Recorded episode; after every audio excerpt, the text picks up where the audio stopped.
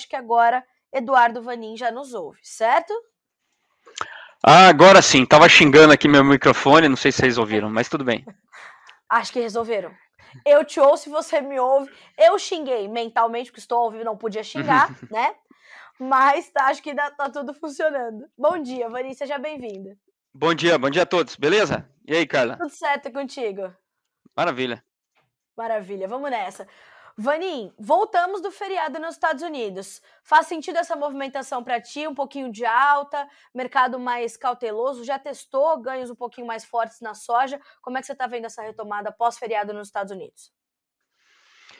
É, temos duas situações. Uma, uma voltada à produção e vários produtores americanos no norte com problema aí de continuar plantando chuvas que estavam previstas para o final de semana aconteceram e durante essa semana tem mais chuva ainda. Dakota do Norte, Minnesota, dois estados importantes, é, representam para o milho e para a soja 15% da área, 12% da produção e são, estão muito atrasados. Hoje a gente vai ter mais um dado do progresso, até domingo, é, anteontem, dia 29, não é? E e aí provavelmente o plantio avançou bem, só que o drama vai ser os 10% final, tanto milho quanto soja. Uhum. Ali é que vai ser o, vamos dizer assim, o desempate em termos de potencial de crescimento da área do milho e redução da soja. Tá. E o mercado uh, ainda tem espaço para continuar uh, nessa volatilidade, nas expectativas por essas, por essas informações e por essa definição efetiva da área, né, Vanim? Ah, ainda tem. É, quer dizer, daqui a pouco nós vamos caminhando aí para o mês de junho, normalmente é o mês é, que vai começar a definir a produtividade, potencial. Julho e agosto, daí nós vamos ter essa questão se vamos ter os mapas que estão mostrando hoje, que são mapas de mais longo prazo, que mostram que o clima vai ser mais quente, e já tem meses que isso vem sendo mostrado, mas a dúvida é em relação às chuvas. Na semana passada, os modelos do o modelo americano mostrava mais chuvas para junho e mais chuvas para julho. Agora, para junho é menos e para julho também é menos. No caso, se junho for menos, vai ser benéfico, porque tem bastante água nos solos, vai dar para terminar o plantio e daí as lavouras no visual vão vão ter uma boa qualidade. Então agora é o mês de é, foco total nesse mês de junho. Se vai ser mais chuvoso ou menos chuvoso. Ou seja, a gente ainda tem espaço para um potencial produtivo ok e ter uma safra cheia dos Estados Unidos. Ah, sempre tem. É, mas lembrando que as maiores reduções de produção americana, tanto milho quanto soja, é por excesso de chuva e não por falta. Nós tá. tivemos alguns anos onde houve uma seca muito forte, por exemplo, 2012, mas anos que a, a produção, falando de produção, é, queda de produção, ela acontece muito mais em anos chuvosos do que anos secos. Isso porque a área diminui. Porque o produtor Sim. americano ele tem um mecanismo que, vamos dizer assim, permite ao produtor americano não plantar. E, mas mesmo assim ter alguma remuneração. E esse ano a remuneração dele por não plantar é a segunda maior da história. Isso vale para o milho e para a soja. Tá. Uh, ao lado de, ou melhor, uh, quando a gente olha para a questão da oferta, Vanin, ao lado dessa expectativa para a nova safra americana, a gente vai ter que olhar o quê? Vai ter que olhar os estoques apertados nos Estados Unidos da safra 21-22 e também os estoques apertados aqui na América do Sul? Ou tem mais algum ponto que a gente tem que ter atenção quando a gente olha do lado da oferta? Bom, lado da oferta é isso aí. Agora, Estados Unidos é, o, é a bola da vez, é, tem que produzir bem, especialmente aí a soja, por causa da quebra aqui na América do Sul. Depois nós vamos ver o Brasil, como é que vai ficar essa questão da área, se vamos ter um grande aumento, um aumento pequeno. Nossa estimativa aqui é um crescimento de 1,5%, mas isso vai ficar lá para outubro. E aí, lembrando que para os mapas estão mostrando uh, o ENSO, que é a, a, medição aí da temperatura das águas, é, mostra uma tendência de laninha de novo para nós. Quer dizer, depois da safra americana, ainda temos fortes emoções a partir de outubro. Mas é isso mesmo. Agora, do lado da oferta, os Estados Unidos aí precisa, precisa confirmar uma boa safra. E do lado dos cereais, do lado da oferta, nós temos aí é, nós temos uma a questão daí da Europa, que está muito seca e, e com pouca chuva. Então daí a gente tem a questão do, da produção tanto de cevada, de milho e também de trigo.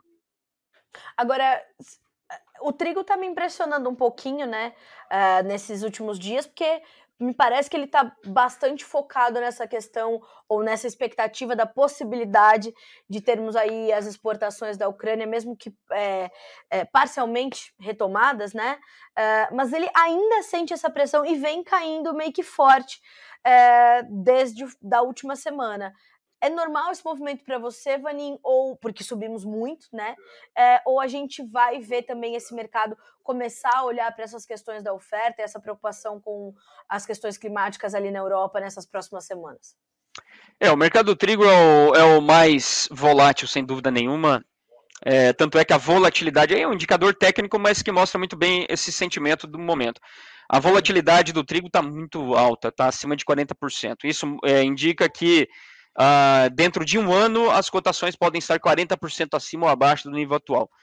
Uh, e, mas isso resume muito esse momento, uh, onde nós podemos ter uma definição e, de repente, o preço cair muito forte.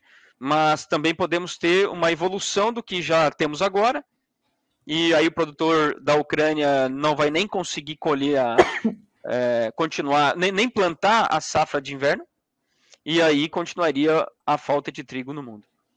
É, então é caro ou coroa, ou resolve ou piora. Tá. Do lado da demanda, Vanin, é, quando a gente começa a falar de soja para demanda, já é um cenário mais complexo e mais detalhado, né? Eu acompanho diariamente os seus, os seus comentários de, de abertura de mercado é, e você detalha muito a questão chinesa, é, não só o que está acontecendo lá dentro, mas o que eles estão planejando, né? Que é o mais importante para o nosso produtor entender como é que vai ser a compra chinesa diante do que eles estão vivendo. E a gente tem uma série de, de, de situações, de variáveis na mesa agora que nos trazem sinais para demanda. São sinais claros e a gente tem uma, uma tendência é, nítida para a demanda chinesa, ou a gente vai ter a partir desse momento, a partir de amanhã, quando Xangai começa a ser reaberta, quando a gente vai entender como é que vai ficar o consumo chinês, como é que você está avaliando a demanda agora de forma geral, para a gente começar então a detalhar essas variáveis? Bom, esse item é muito importante. O esmagamento na China essa temporada vai cair bastante por dois motivos. O primeiro é porque tem menos soja. E o segundo é porque as margens estão muito ruins. Uh, bom, isso pode mudar para a próxima temporada? Pode. Um dos indicadores que nos mostra isso é a rentabilidade, a melhora da rentabilidade do suinocultor na China.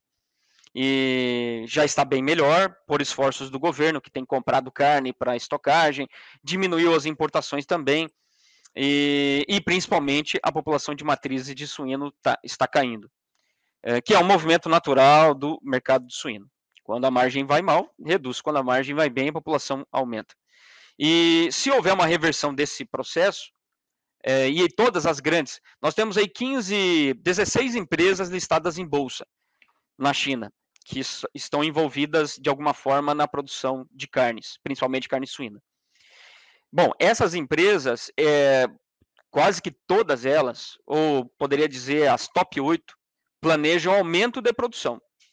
Certo. Uh, ah, pra, uh, durante esse ano, principalmente durante o segundo semestre. Bom, aí isso vai, vai ser o definidor. Se a produção aumentar demais e o consumo não, então aí volta a ter o problema e volta a ter a continuidade de margens negativas para a sinocultura, redução do consumo de farelo, redução do peso de abate, que é o que está acontecendo agora.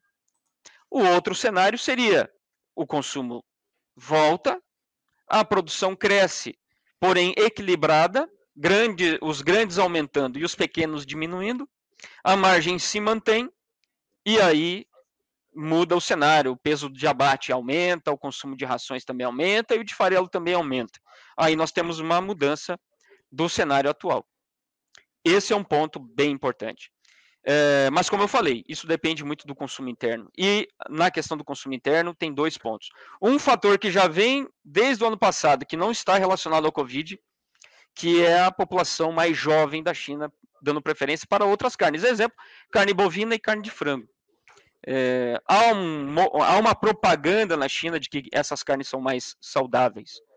É, e aí, isso vem trazendo essa população mais jovem a mudar um pouco desse consumo muito forte de carne suína para outras carnes. Esse ponto não está ligado ao Covid e já vem de, é, do ano passado. E tem o outro ponto que é ligado ao Covid, que é essa questão do turismo, que é um gran, uma grande locomotiva do consumo de alimentos e também de carnes.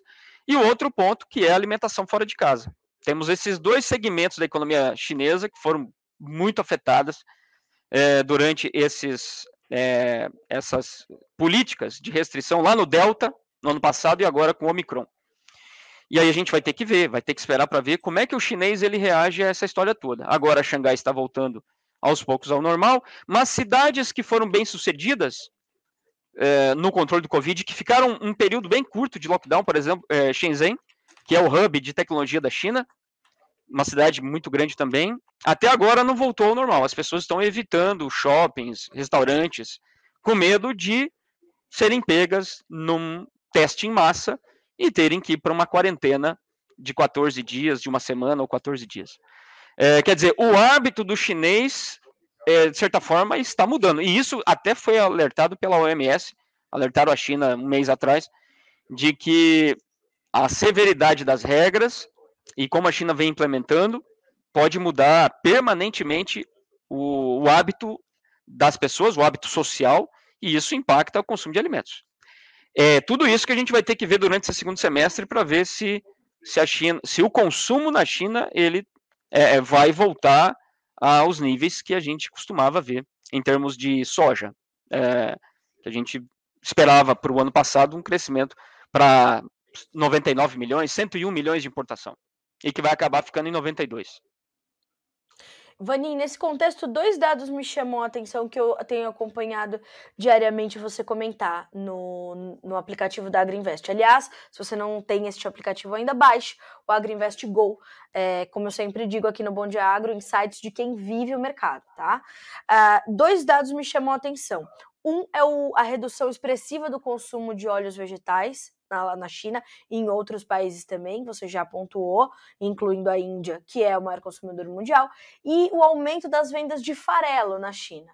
É, como é que esses dois, esses dois fatores vão caminhar e como é que eles vão eh, também impactar nessa demanda por soja importada? E essa demanda por soja importada vai ser uma mistura um pouco do Brasil, um pouco dos Estados Unidos, ou nesse momento a China está olhando para alguma origem com mais força?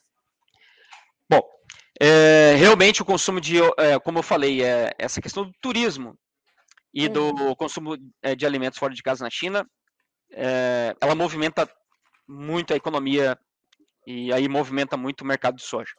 No caso dos óleos vegetais, realmente caiu bem, caiu em abril 14%, seguido de uma queda de 11% de março. É, agora maio deve ter caído de novo, aí para daí voltar a crescer a partir agora de junho. É, outros temperos também, é, por exemplo, shoyu caiu bem as vendas, 30%. Uma empresa listada em bolsa, a Xaxá, ela é especializada na venda de temperos e um deles é, na culinária oriental, o shoyu, muito importante. Então veja que essa, esse segmento é muito importante e ele acaba mexendo com todo o complexo da soja e aí impacta o Brasil também. Agora, é, falando de importação da China, e das vendas de farelo voltaram a crescer. Só que são vendas de farelo já para o ano que vem. Lá para o ano que vem, segundo os nossos cálculos aqui, a margem da China está positiva em torno de 30 dólares até 40 dólares por tonelada a partir da soja do Brasil. Se a gente considerar a soja americana, está negativa ainda, 20 dólares. Isso considerando embarque fevereiro e março. Tá. E aí essas empresas chinesas já estão comprando essa soja brasileira, que está dando margem positiva, e já estão vendendo farelo no mercado chinês para entrega entre maio e setembro do ano que vem. As vendas de farelo aceleraram em maio, só que grande parte dessas vendas são destinadas lá para o ano que vem. Mas mostra que o chinês, a indústria, ela já está antecipando, não, não quer dar bobeira, e já está antecipando a fixação dessa, é, a fixação da margem, garantia da margem de esmagamento ao comprar soja do Brasil e já vender o farelo lá no mercado deles. É, agora, falando de curto prazo, a China ainda tem muito, é, muito para comprar. Ela tem, um, ela tem que comprar uns 20 milhões de toneladas, considerando o esmagamento de 27 milhões até outubro, incluindo outubro todo. E desse volume de 27 milhões, ela ainda tem que comprar 20 milhões de toneladas. Está comprando julho aqui no Brasil, está comprando um pouquinho de agosto, Estados Unidos e Brasil. E lembrando que agosto ainda cai na temporada atual, e aí enxuga os estoques americanos. E setembro não está comprando, porque daí já, já tem a safra deles. É, e outubro comprando um pouco nos Estados Unidos. Então é um mix. A China vai ter que passar esse período que vai ser bem apertado de, de soja lá para eles, que é agora entre julho até o final de outubro, num mix entre soja do Brasil, soja dos Estados Unidos, leilões semanais de 500 mil toneladas e a própria safra deles que vai entrar, que vai ser maior do que a anterior. Vanim, isso tudo nos dá um, um caminho para os preços da soja na Bolsa de Chicago ou é, a gente ainda tem muita, muitos fatores a serem definidos para entender é, uma tendência clara para os preços? Como é que você está avaliando tudo isso chegando à formação dos preços até agora? Bom, é, o ponto é sempre estoque final. E aí, quando a uhum. gente fala de estoque final americano para a temporada essa, que acaba final de agosto, vai, ele vai, uh, o USDA vai ter que cortar, vai ter que cortar mais, mais agressivamente, porque a exportação já é acima dos números projetados e não é pouco, é um milhão e meio acima já. E ainda nós temos três meses até o final. E o principal, desse volume que já está comprometido, que é de 60 milhões já, já passou de 60, já tem 50 milhões embarcado. Quer dizer, esses 10 milhões teoricamente, você, é, pode haver uma rolagem se ele for todo embarcado para a temporada nova, ou ele pode até ser cancelado. Mas, é, como está se embarcando rápido também, essa possibilidade de rolagem ou mesmo cancelamentos, ela é cada vez menor. E também a China não tem muitas outras alternativas para estar tá comprando soja para esse período, agosto, setembro e outubro. Então, tudo mostra que essas vendas de 60 milhões podem ser ainda maiores, pode chegar a 61, e, e, e, provavelmente vai embarcar quase que todo esse volume. E aí os estoques americanos para a temporada essa que acaba final de agosto vai ficando uhum. cada vez menor e provavelmente vai ficar no menor nível desde 2013 e 14. E um estoque menor de passagem agora é um estoque inicial para a próxima também menor. E a Sim. aposta do mercado é que a área de soja americana vai ser revisada para baixo. Quer dizer, a oferta total americana para a próxima temporada, ela com certeza vai ser menor. E aí, provavelmente, o estoque que a gente viu em maio, projetado por, pelo USDA, de 310 milhões de bushels para a temporada nova, provavelmente esse é o menor estoque, maior estoque que a gente vai ver para a temporada nova americana. Porque ele traz um estoque inicial maior e traz uma área de 91 milhões de acres, que provavelmente vai ser revisada para baixo.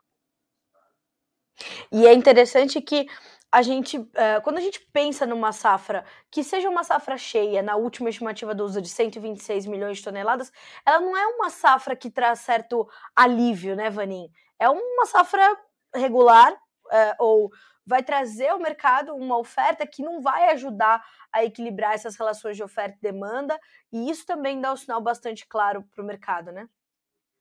Sim. É, quer dizer, o 126 que você falou é o é o maior número que a gente vai ter. Exato. Isso salvo uma produtividade muito alta. Mas provavelmente esse vai ser o, menor, o maior número que a gente vai ver. É, mas a dúvida sempre, ela, é, do, qual é o lado do outro lado da balança? O outro lado da balança é a própria demanda da China, que a gente já conversou aí. E também tem essa questão da, do mercado financeiro, do comportamento dos fundos, dado a inflação dado o aperto monetário nos Estados Unidos, dado o menor crescimento global, dado a energia cara, dado a redução da poupança é, da, das economias maduras, inclusive dos Estados Unidos. É, isso falando de poupança das famílias.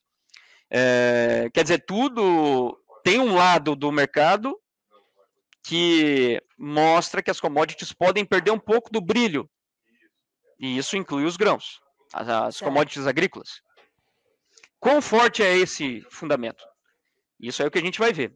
O Fed o Banco Central americano está recebendo uma ajudinha nesse momento, muito bem-vinda, que é uma redução no ritmo de crescimento da economia americana. Vários dados agora já em maio já mostram um pouco disso. Aí o BC americano pode ser mais brando na, nas altas de juros e também no, no período, uh, na extensão desse período de aperto monetário. Que, se a inflação continuar muito forte, pode ser um período de aperto monetário de três anos, dois anos e meio. Mas, se for já começar a mostrar um arrefecimento, pode ser um aperto monetário de um ano e meio. É, é isso que o mercado está debatendo nesse momento. E isso vai interferir com certeza nas commodities.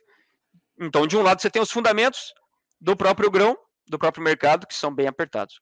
Do outro lado, você tem esse fundamento que a gente não pode é, fazer vista grossa, que é o movimento dos fundos, que em horas joga o mercado para cima, mas tem horas que joga o mercado para baixo também. E no caminho que a gente tem para fazer no financeiro, os fundos vão jogar para cima e para baixo sem dó nem piedade, né? Ah, sim, e a posição deles comprada é, é bem grande, bem grande. É, especialmente os fundos de índice, que são esses fundos que imitam. Você coloca o seu dinheiro lá é, porque você quer participar de uma alta das commodities. E aí eles têm que copiar esse movimento de alta ou de baixa. E aí, nesse ponto, quando. E, e esses fundos receberam muito dinheiro nesses, nesses últimos. É, desde 2020 para cá. Sim. Mas, é, se o mercado mudar, aí as commodities podem perder o brilho e esses investidores podem começar a tirar dinheiro desse tipo de fundo que está com uma posição, é a maior posição comprada em commodities agrícolas desde 2008. Tá.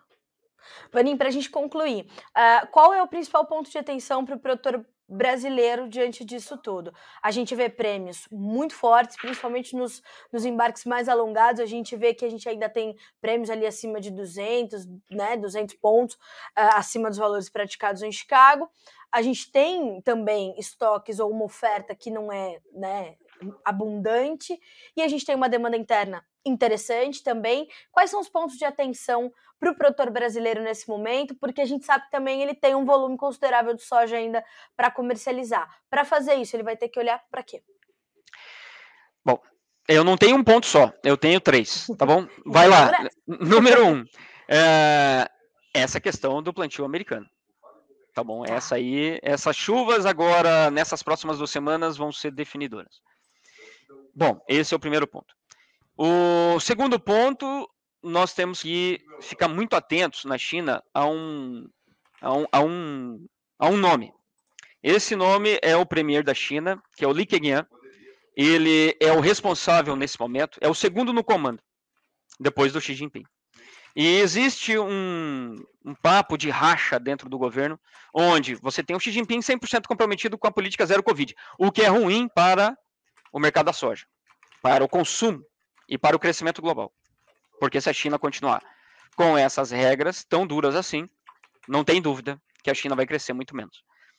Bom, então nós temos o Xi Jinping de um lado e temos o Li Kengyan do outro, que é comprometido nesse momento e é o responsável por entregar esse crescimento de 5,5%, que é a meta do governo. Tá. Se por um acaso esse camaradinha, o Li Kengyan, ele, é, ele for removido dessa obrigação dele, então isso pode ser um sinal de que a China vai continuar comprometida com a, a, a, a sua política zero Covid. Então, do lado da demanda, esse é o principal ponto. E do lado do macro, nós temos que acompanhar também, e aí são os dados americanos, principalmente de inflação, que saem uma vez por mês. Nós vamos ter é, semana, se não me engano, daqui duas semanas esse número, a gente tem que prestar atenção para ver qual, é, qual vai ser o ritmo que o Fed vai adotar nesse aperto monetário. Então são três coisas que o produtor tem que ficar atento. Tá certo. Vanin, te agradeço muito por estar conosco aqui no Bom Dia Agro. É sempre bom ter o time da Agriinvest com a gente. Como eu sempre falo, acessem este blog inteligência.agriinvest.agr.br. Veja se eu sou fã, Eduardo Vanin. Eu sou o presidente. Você sabe presidente mesmo. do fã-clube. Maravilha. Eu sou eu sou. Eu sou garota propaganda da Greenvest, para quem não mentira. Ai, ai. E, Vaninho, obrigada, viu? Sempre você e todo o time da Agriinvest, sempre muito bem-vindos aqui no Notícias Agrícolas. A gente adora receber vocês, obrigada. Uh, e sigam, pelo amor de Deus, arroba Agriinvest no Instagram para verem este senhor fazendo análises diárias sobre o mercado de forma muito didática, né, Eduardo Vaninho? Ah, com certeza, com certeza. Meu companheiro aqui, o João, é, tra... ele, ele, sofre um pouquinho, mas é a parceria boa. Quinta-feira é dia bom. Quinta-feira é dia que a gente bota o João Schaffer em xeque para ele saber se ele sabe do que ele está falando. Quinta-feira é dia bom para acompanhar o João Schaffer. É o que é o que é. Quem quiser é lá, é quinta-feira, é. a gente tem lá. Ele tem que adivinhar. Ó, aí, a gente não, não combina nada. Na verdade, a minha, a minha, minha obrigação é fazer um 3 a 0 sempre. E ali no. Eu gosto do quiz, viu, o, o Vaninha? Ali no, no Instagram, a gente uhum. traz o gráfico e pergunta para o João o que, que é isso? Que é que o é andamento do preço do petróleo ou a venda de fraldas em Xangai? É maravilhoso. tá certo, é isso aí.